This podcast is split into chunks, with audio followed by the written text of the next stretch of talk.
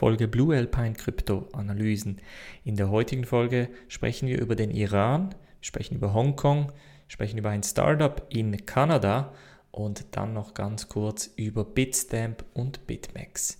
Bevor wir aber loslegen, Leute, hier noch das Voting. Wie gesagt, ich habe ja gestern angekündigt, dass ich hier die Votes aus den Kommentaren auch dazu zähle und dann gewinnt oder hat natürlich dann Cosmos bzw. Atom gewonnen. Und ein äh, Kommentar von, äh, von Lieber Max hat richtig gesagt, wenn du natürlich die Kommentare hier auch als Votes zählst, dann zählst du ja fast doppelt, beziehungsweise die, die oben eben gewotet haben, können hier nochmal voten. Das ist natürlich richtig. Das Problem ist halt, ich sehe hier nicht, wer effektiv gewotet hat. Das heißt, wir können die Regel so anpassen, dass ab nächster Woche effektiv nur das oder die Votes unten gewinnen werden, aber dann gewinnt halt nie jemand, äh, der unten votet, beziehungsweise es muss dann wirklich sehr, sehr beliebter Coin sein. Nichtsdestotrotz am Donnerstag, nicht wie äh, normalerweise mittwochs, also am Donnerstagabend 19 Uhr ist natürlich der Livestream mit Cosmos bzw. Atom in der Live-Analyse. Nun springen wir in diese erste News Story und zwar geht es um den Iran. Der Iran hat jetzt ja offiziell angekündigt, dass gewisse Miner bzw. Schürfer Bitcoin und Kryptowährungen schürfen dürfen, das aber nur wenn sie eine Lizenz haben, also eine Lizenz zum Schürfen, eine Lizenz zum Meinen, ähm, bei welcher sie natürlich dann entsprechend auch Steuern abgeben müssen. Wenn man jetzt ohne Lizenz effektiv Kryptos meinen möchte, dann kann man bzw. läuft man in das Risiko, dass äh, jemand einen verratet und dass der Staat dann an der Tür klopft und entsprechend die Operation ähm, sicher abschaltet und dann entsprechend noch ein, eine, einen Schaden bzw. eine Buße verteilt. Das heißt, es geht jetzt hauptsächlich um die Leute, die beziehungsweise die 1100 Krypto-Miner, die illegal in diesem Sinne oder halt ohne Lizenz quasi das Ganze gemacht haben. Der Iran ist insofern spannend, weil sie natürlich Kapazitäten haben, genau um Kryptowährungen zu meinen. Die Frage ist jetzt, inwiefern wird hier der Iran ähm, weitermachen, beziehungsweise wird diese Lizenz vergeben, sodass man effektiv auch im großen Stile äh, Kryptos meinen kann. Das, denke ich, ist ein sehr, sehr spannendes Modell. Als nächstes springen wir zu Bitstamp, beziehungsweise Bitstamp bewegt die Conti aus London nach Luxemburg. Das heißt, für die Leute, die auf Bitstamp äh, Kryptos traden, beziehungsweise immer wieder auf Bitstamp Gelder einzahlen, vor allem eben via Banküberweisung. Ihr müsst da aufpassen, es kann sein, dass sich das Bankkonto beziehungsweise die Location, also die Ortschaft des Bankkontos geändert hat von London oder eben England äh, nach Luxemburg. Ähm, wieso genau äh, auf Luxemburg gewechselt wurde, ich vermute hier, weil man eben die Bitstamp Limited, also die Firma dahinter, effektiv im EU-Raum behalten möchte. Bitstamp gehört ja zu einem gewissen Prozentsatz einer Firma ähm, die auch hauptsächlich in Europa tätig ist. Das ist eine Investmentfirma und deshalb kann ich mir vorstellen, dass dieser Wechsel gemacht wurde. Das heißt, bei der nächsten Einzahlung einfach aufpassen, wenn man Geld auf Bitstamp einzählt einzahlt. Und jetzt noch eine Story von BitMEX. Wir bleiben also bei den Börsen. BitMEX hat nämlich 40.000 US-Dollar in Form von einem Jahr quasi äh, Forschungszuschuss gesprochen an Calvin Kim. Jetzt fragen die Leute immer wieder, ja, wer entwickelt eigentlich genau an Bitcoin und wie äh, wird die Bitcoin-Entwicklung angetrieben und genau solche Grants, also solche Forschungszuschüsse werden äh, verwendet oder wird durch die Community verwendet, um effektiv an Bitcoin weiterzuarbeiten. Und man kann denken über BitMEX, was man will. Fakt ist, dass sie die, ähm, das Ökosystem so unterstützen. Das heißt, das ist nicht der letzte Grant oder dieser Forschungszuschuss, sondern es gab schon mehrere vorher.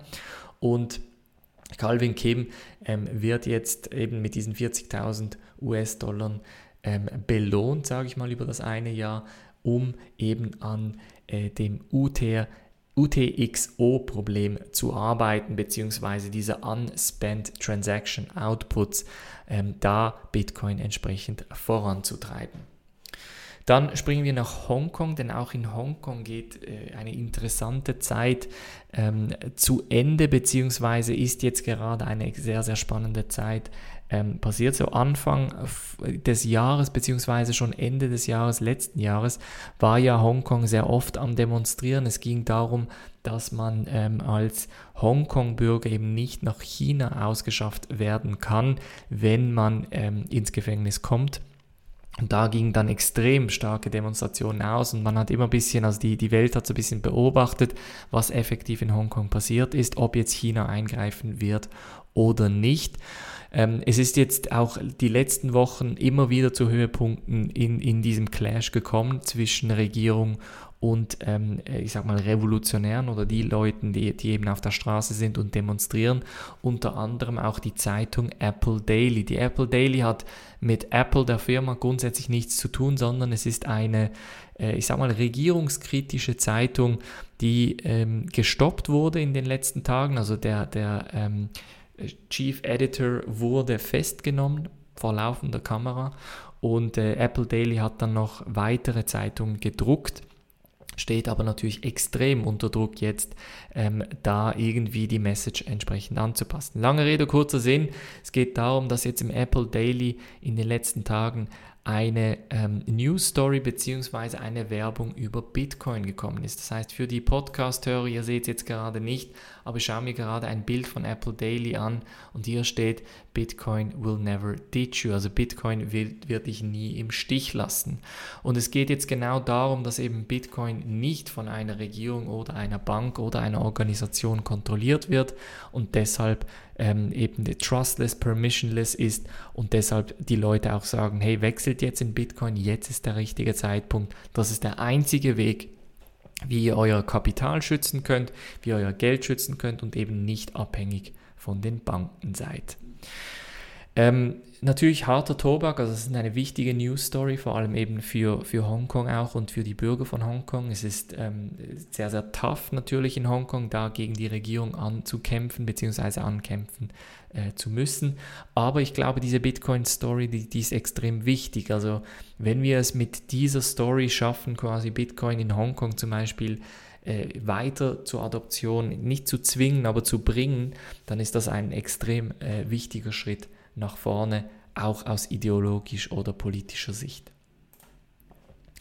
Jetzt sprechen wir noch über Kanada, denn äh, vor zwei, drei Wochen habe ich ja über MicroStrategy gesprochen. Da ging es darum, dass eine Firma, die börsenkotiert ist, etwa 250 Millionen US-Dollar ihrer Cash-Reserven in Bitcoin gesteckt hat. Jetzt macht eine andere Firma, die Firma Snapper, also eine Grafikfirma, einen gleichen Schritt. Sie sagen zwar nicht wie viel, sie sagen einfach 40% der Cash-Reserven werden nun in Bitcoin gesteckt. Hauptsächlich, weil man eben Angst oder Bedenken von der Inflation hat und von der globalen ähm, globalen Ökonomie bzw. globalen Wirtschaft. In welche Richtung das geht, ist für sie unklar und deshalb sagen sie, Bitcoin ist das sichere Investment. Das finde ich spannend. Natürlich ist diese Snapper-Firma, die ist wahrscheinlich nicht so groß wie MicroStrategy, aber es geht da nicht, nur, nicht mal um die Größe, sondern um die Message. Und ich bin jetzt gespannt, ob jetzt auch einige Firmen in Europa den gleichen Schritt machen werden. Jetzt haben wir viel aus Nordamerika gesehen. Werden europäische oder sogar asiatische Firmen dann nachzügeln?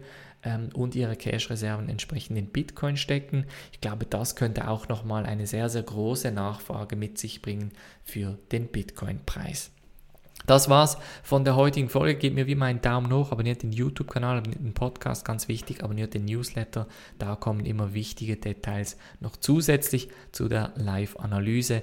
Und wer dann noch weitere Informationen möchte, beziehungsweise weitere Live-Analysen möchte, kann gerne bei YouTube oder auf der Webseite die Mitgliedschaft lösen und erhält dann ein weiteres Video. Wir sehen uns morgen wieder. Macht's gut und bis dann.